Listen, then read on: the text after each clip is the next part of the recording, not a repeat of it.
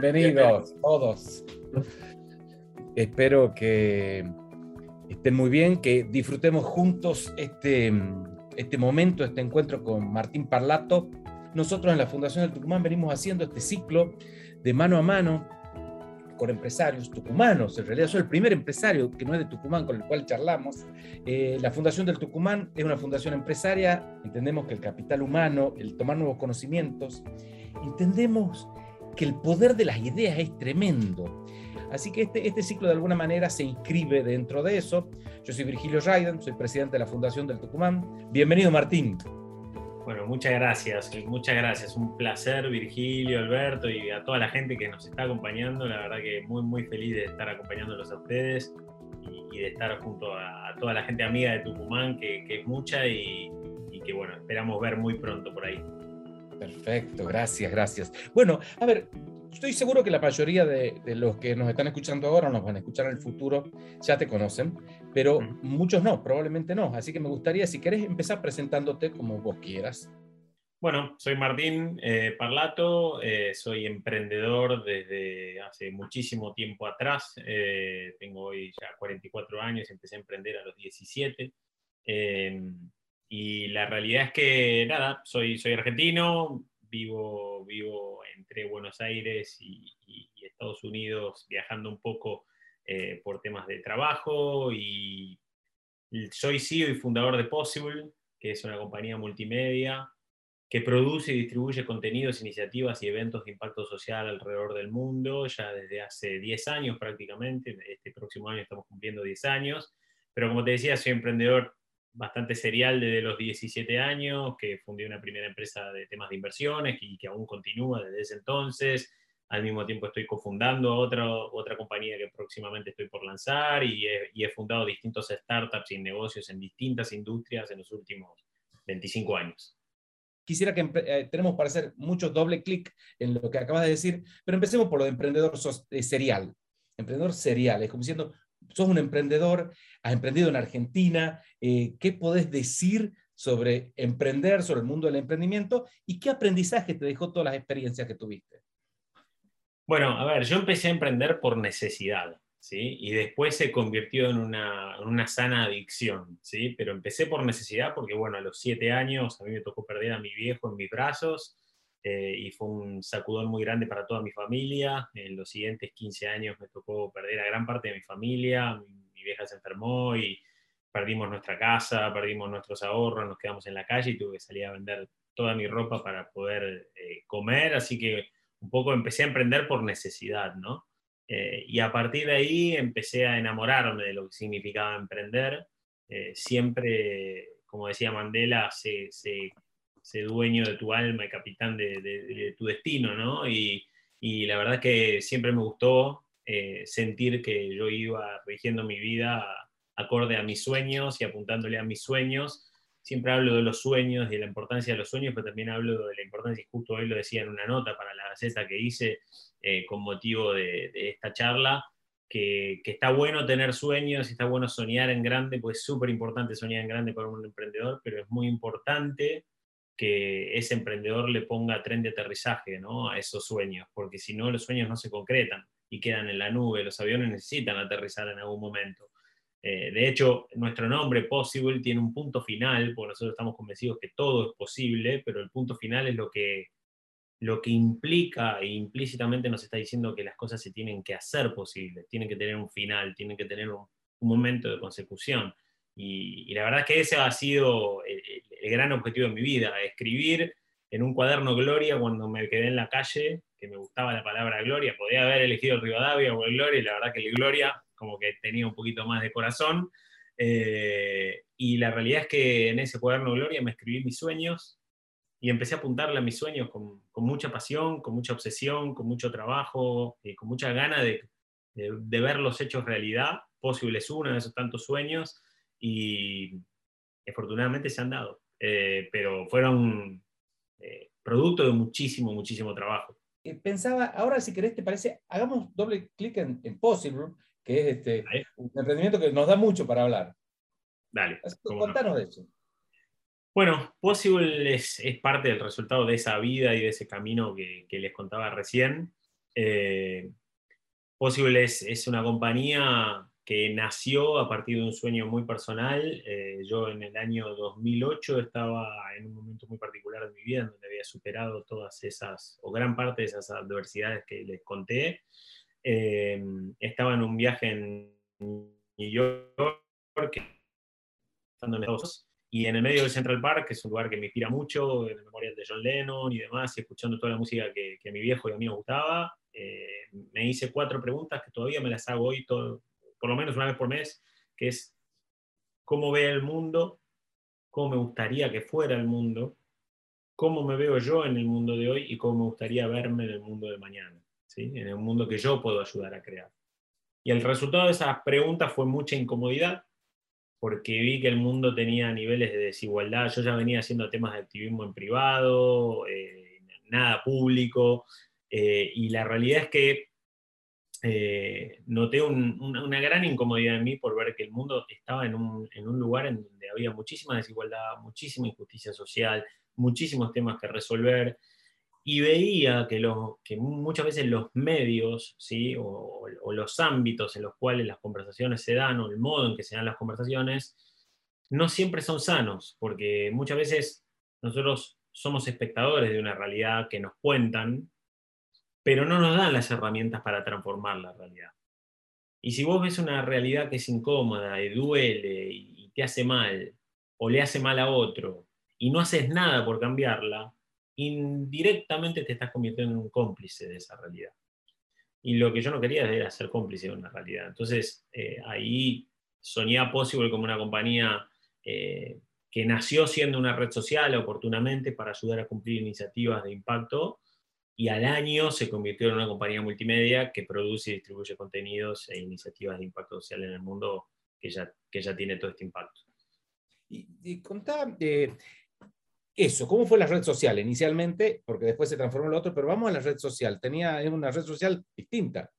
Sí, totalmente. Bueno, eh, de hecho fuimos la primera red social solidaria del mundo, ¿sí? que así eran los titulares que, que en distintos lugares del mundo salían sobre Possible y era, la verdad que fue un proceso muy divertido, porque obviamente recibíamos de todo tipo de sueños, de iniciativas terriblemente eh, activistas e increíbles en distintos lugares del mundo, como gente que quería conocer a Angelina Jolie, tomarse un café y creía que Possible lo iba a cumplir, eh, porque además pasaron que se cumplieron sueños de ese tipo. Eh, Yo me anoto en ese. ¿Cómo? Yo me anoto el de Angelina Jolie. bueno, te, metemos en la lista también de todo, porque fueron muchos los que vinieron. Eh, así que Angelina va a tener bastante trabajo para cuando, cuando se disponga a cumplirlo. Pero la realidad es que fue un proceso muy divertido porque, primero, en principal, yo no sabía nada de Internet, porque mis negocios tienen que ver con, otro, con otros eh, rubros. No sabía nada de Internet y no tenía la más mínima idea de lo que era hacer una red social, ¿no? Pero de vuelta, la incomodidad, el desafiar mis límites, el entender que puedo ir mucho más lejos de lo que yo sueño que puedo ir, eh, es lo que me lleva a meterme a veces en negocios donde desconozco muchas cosas y me gusta aprenderlas. Eh, eh, y la realidad es que a partir de ahí es que empezamos a, transitar ese camino, nos dimos cuenta que las historias de, de Possible tenían mucha fuerza pero que tenía mucha más fuerza si nosotros las contábamos con la sensibilidad y con la empatía que nosotros sentíamos esas historias cada vez que las recibíamos. Y ahí es que tomamos la decisión de matar a la red social y convertir a la compañía en una compañía multimedia eh, y, que empiece a producir en diferentes formatos eh, todo lo que hace hoy. Bueno, y ahora vamos a esa, a esa nueva... Que, perdón, antes de ir, contanos algunos sueños lindos que se hayan cumplido con Possible. Bueno, de esa etapa de la red social. Sí.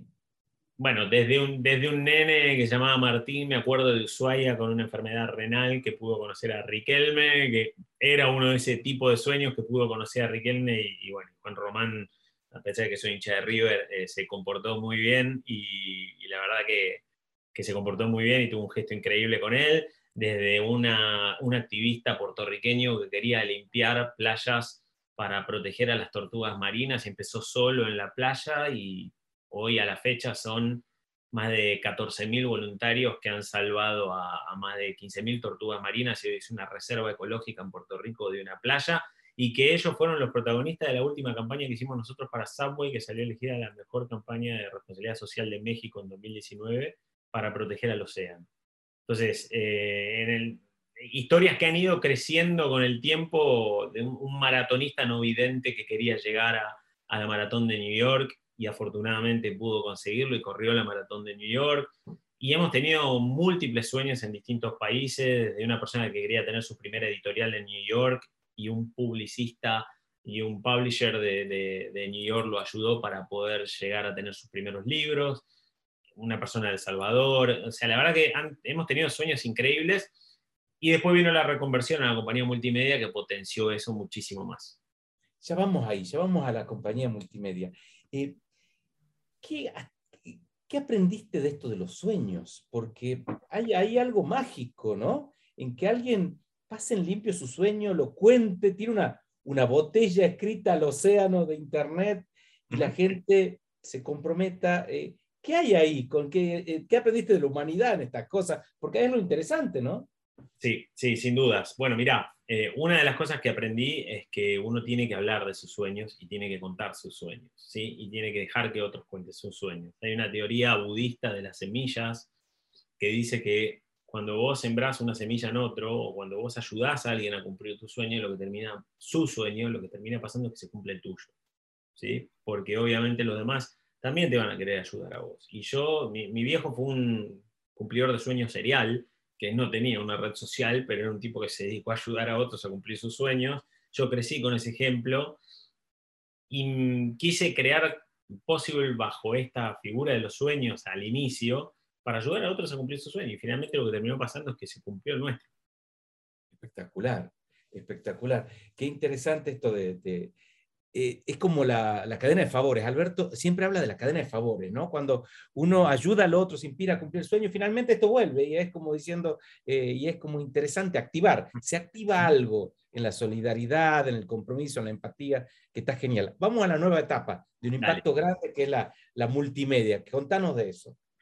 Bueno, a partir de ahí eh, lo que dijimos fue, fue un momento, obviamente tuvimos un momento de crisis inicial, en la compañía fueron todas rosas, porque, porque había algunas personas dentro de la compañía que eran ex socios míos que querían convertir en la compañía en otra cosa y yo tomé la decisión de que no, de que la compañía no iba a traicionar su misión jamás y que simplemente lo que íbamos a hacer era cambiar el formato. Ellos se fueron de la compañía, eh, adelante con, con, con, esta misión y con, y con, nuestro equipo y a partir de ahí nos quedaban, nos quedaba muy poco dinero. Eh, nosotros hicimos una, hicimos una ronda de inversión en el primer año de Possible, antes de nacer Possible, levantamos una ronda de inversión con un, sin con un dibujito en realidad en un papel y un PDF espantoso que, que, habíamos hecho, que tenía tres slides nada más, y con dos inversores que confiaron en nosotros, creamos la compañía en Estados Unidos y ya en el 2014 nos, nos estaba quedando menos dinero y agarramos ese dinero y nos fuimos a hacer un primer documental a África,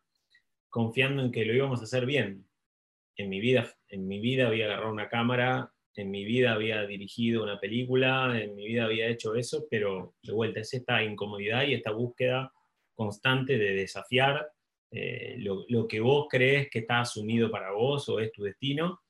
Eh, nos fuimos a África, cuento corto, ese documental terminó en History Channel para 50 millones de personas eh, y a partir de ahí empezamos, empezamos con todo y Hoy Possible ya llegó a 75 millones de personas con sus contenidos. Eh, ahora este lunes vamos a estrenar un documental que acaba de ganar 12 festivales internacionales en Flow, que lo van a poder ver en exclusiva para Argentina, Uruguay y Paraguay, que se llama Cinco Corazones, que habla sobre el maltrato a los caballos en la Argentina eh, y la exportación de la carne de caballo a países europeos. Eh, hemos hecho, estamos haciendo un documental para liberar a todos los elefantes que hay en la región, en cautiverio. Hicimos un documental para erradicar el trabajo infantil en la yerba mate que llegó a manos del Papa Francisco y ganó festivales y logró un proyecto de ley. Eh, hacemos miniseries, distribuimos contenido con Media Partners para llegar a esos 75 millones de personas. Tenemos un canal de noticias propio, tenemos una agencia in-house propia creativa que trabaja con marcas internacionales y con más de 500 aliados entre ONGs, gobiernos, multilaterales y marcas para producir contenidos de impacto social y, tenemos toda una división de eventos que produce un evento que se llama Possible Impact Day con, junto a Naciones Unidas. Así que, digamos que desde ese viajecito a África a hoy eh, han sido seis años, han, han sido siete años de una montaña rusa. ¿Y qué, cuál es el hilo conductor de todas estas cosas que venís diciendo y de todos los documentales? ¿Cuál es el hilo conductor, la identidad de Possible o el propósito? La misión de Possible, que es identificar y empoderar socialmente a gente de cambio. Eh, no importa el formato que tengamos que usar, nosotros lo vamos a hacer. Por eso es que nos metimos en las charlas, nos metimos en los eventos, nos metimos en las noticias, nos metimos en, en la agencia creativa, nos metimos en distribución de contenido, nos metimos en producción de contenido y algunas sorpresas que van a venir que, nos vamos a seguir metiendo en cosas eh, locas, pero bueno, es parte de. ¿Puedes repetirla la misión de Possible, porfa? ¿No te escuché bien? Identificar y empoderar socialmente a líderes de cambio. Perfecto. Y ahí, ¿cómo te está yendo con eso y qué cosas lograste en este identificar y, empoderar a, líderes? Bueno, la verdad que cosas realmente increíbles. Eh, nos han, realmente han pasado cosas muy, muy, muy grandes ¿no? en los últimos años. Eh, por ponerte un ejemplo, en el año 2019 hicimos una campaña para liberar a tres mujeres saudíes que el régimen saudí había secuestrado, torturado y que por manejar. Hicimos una gran campaña que se llamó The Freedom Drive, en donde agarramos a una activista nominada al Premio Nobel de la Paz que se llamaba Manal al-Sharif, eh, y que había sido torturada por el régimen saudí. Hicimos toda una campaña de punta a punta de Estados Unidos llevándola por un auto, filmando un road movie y, generando toda una campaña con, con, un montón de conferencias que ella fue dando en universidades y demás. Y la verdad que logramos un impacto impresionante. Cuento corto por decirte cosas que pasaron en esa campaña. Hillary Clinton subió al escenario en, un, en, Washington en un evento de voces vitales para, para hablar de la campaña. Eh, YouTube nos permitió lanzarlo desde las oficinas de YouTube en San Francisco, la campaña. Eh, CNN nos dio la cuenta internacional de Instagram para que tuviéramos un día eh, transmitiendo desde la cuenta de CNN. logramos un Open Editorial en, en Time Magazine se generó tanta presión que terminó todo esto en una marcha en la embajada saudí en Washington para pedir la liberación de estas tres mujeres y finalmente dos de las tres fueron liberadas por el régimen saudí. Eh, e, eso es desde un ejemplo muy loco hasta de lo que te contaba de la yerba mate, en donde hicimos un documental. Contanos otro, contanos otro, contanos un par por lo menos, por favor.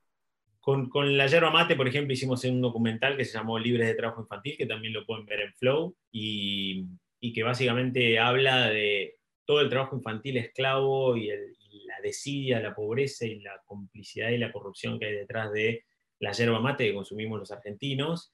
Y el objetivo de ese, de ese documental era erradicar el trabajo, que existiera un proyecto de ley apoyando el trabajo de una ONG que se llama Un sueño para misiones. Y la verdad es que estamos súper contentos que después de varios años de estar batallando y de y de todo este logro, el documental llegó a 60 millones de personas, tuvo más de 150 artículos en la BBC, en la CNN, en Al Jazeera, en distintos medios internacionales. El Papa Francisco nos permitió exponerlo en, en, una cumbre mundial de jueces contra la trata en el Vaticano.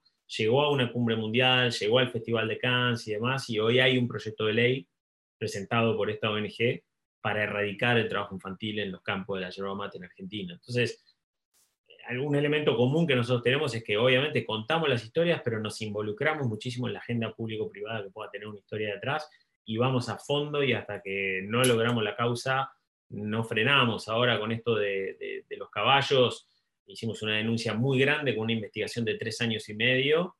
Eh, la elevamos incluso a través de, los diferentes medios a medios internacionales, fuimos tapa en, La Estampa, en Yahoo, en Newsweek, en distintos medios internacionales, en Reuters. Y lo que generó esto es una presión muy grande. Hay tres causas ya, desde que se liberó el documental, hay tres causas penales, de las cuales una fue elevada a juicio oral y público contra uno de, los eh, acarreadores de estos caballos que, roban caballos y que, los, que ilegalmente los faenan para mandarlos a Europa. Y ahora estamos en vistas de una buena noticia de que parece que la Comisión Europea puede llegar a, empujar el hecho de que se prohíba la importación de carne de caballo de Argentina, que es parte de lo que busca el documental. Entonces, como, como ves, a veces son batallas muy grandes las que libramos, que nos llevan años, y a veces son cosas mucho más cortas, como por ejemplo lo que te contaba, hicimos la campaña que salió elegida en México, la, la campaña ganadora en responsabilidad social para Subway en 2021, en 2019, con la que logramos reducir el uso de, single, de plástico de uso único en las tiendas de Subway en Latinoamérica. Fue una campaña que hicimos para 19 países y bajó a un 40% la reducción de plásticos en solo tres meses de campaña. ¿sí? Eh, que es un impacto gigantesco. Estamos hablando de 6, 7 estadios de River. ¿Sí? Eh, completo de, pajillas. Eh, entonces, la verdad es que hay veces que son batallas más cortas, hay veces que son más largas, pero, pero siempre estamos dispuestos a trabajar con todos los actores de la sociedad para ir para adelante y, hacer que las cosas pasen. ¿Y cómo, cómo seleccionás? Porque el mundo tiene mil problemas para resolver. Eh, y afortunadamente tiene un montón de líderes que, que están haciendo cosas para cambiarlo cómo seleccionás y cómo financiás además este trabajo tan complejo y de largo aliento. Bueno, eh, ¿cómo seleccionamos? Nosotros, nosotros permanentemente tenemos 500 aliados internacionales entre marcas, ONG, gobiernos, multilaterales y demás. Entonces, eh, recibimos historias, pero, y además historias del público, pero además nosotros investigamos historias que nos gustan. Eh, y a partir de ahí tomamos una decisión de, ejecutar una X cantidad de proyectos al año, porque obviamente todo no se puede. Eh, y además tenemos todo el trabajo también que hacemos con las marcas de la agencia creativa, eh, con lo cual tenemos un año muy intenso de hacer y hacer y hacer eh, proyectos. Y una vez que, y, el financiamiento de estos proyectos muchas veces viene porque hay un aliado que quiere financiar esta iniciativa hay otras veces que son apuestas de Possible por un tema en particular que a nosotros nos preocupa o nos interesa, y ahí con revenues propios de la compañía nosotros apostamos a financiarlo. Eh, después, por otro lado, hay muchas veces que financiamos contenidos, pero después son contenidos que nos compra una plataforma, entonces en realidad el financiamiento entra después. Hay múltiples formas de financiamiento, pero eh, lo importante es que podamos, que podamos seguir adelante haciéndolas por supuesto, además yo estoy convencido que estas acciones de las que estamos hablando son como una gota en un estanque. ¿ah? Se empieza a expandir el agua y se genera ondas que llegan a lugares que uno a veces no sospecha, pero lo importante es eso, entrar en movimiento y hacer cosas concretas. Martín, me gustaría antes de que Albert dé alguna palabra de cierre, que digas vos, mensaje final, lo que tengas ganas, así vamos cerrando este hermoso encuentro que hemos tenido. Bueno, nada, en primer lugar agradecerles a todos, porque la verdad que es un placer este, este encuentro y que podamos eh, charlar de todas estas cosas y, conocerlos y que puedan conocernos. Así que nada, honrado de poder estar. Y, lo que siempre digo es que se animen a soñar en grande, pero de vuelta, ¿no? A esos sueños, eh, pónganle ese tren de aterrizaje, porque porque como dice, eh, como, dice una canción de YouTube, no, no, los hagas tan duros esos sueños porque, porque pueden doler mucho, ¿no? Eh, entonces, podemos soñar en grande, pero tener en claro que con acciones y con métricas y con objetivos de corto plazo y demás, los tenemos que empezar a bajar, los tenemos que empezar a bajar para que esas cosas pasen y las consigamos. Eh, y si no las conseguimos, estar felices independientemente del resultado, sabiendo que dejamos todo en la cancha. Muchas gracias, Martín. Gracias a todos por acompañarnos. un honor y el agradecido soy yo. Así que de parte de todo el equipo de Pocio les mandamos un abrazo gigante a todos los amigos allá y, a, los, y a los que van a ser amigos o a los que van a encontrarse con nosotros en ese Possible Day para, para que sigamos adelante juntos. Perfecto. Bien. Gracias. Gracias a todos. Gracias a todos. Gracias, Nos vemos. Un abrazo a todos. Chau, chau. Chau, chau.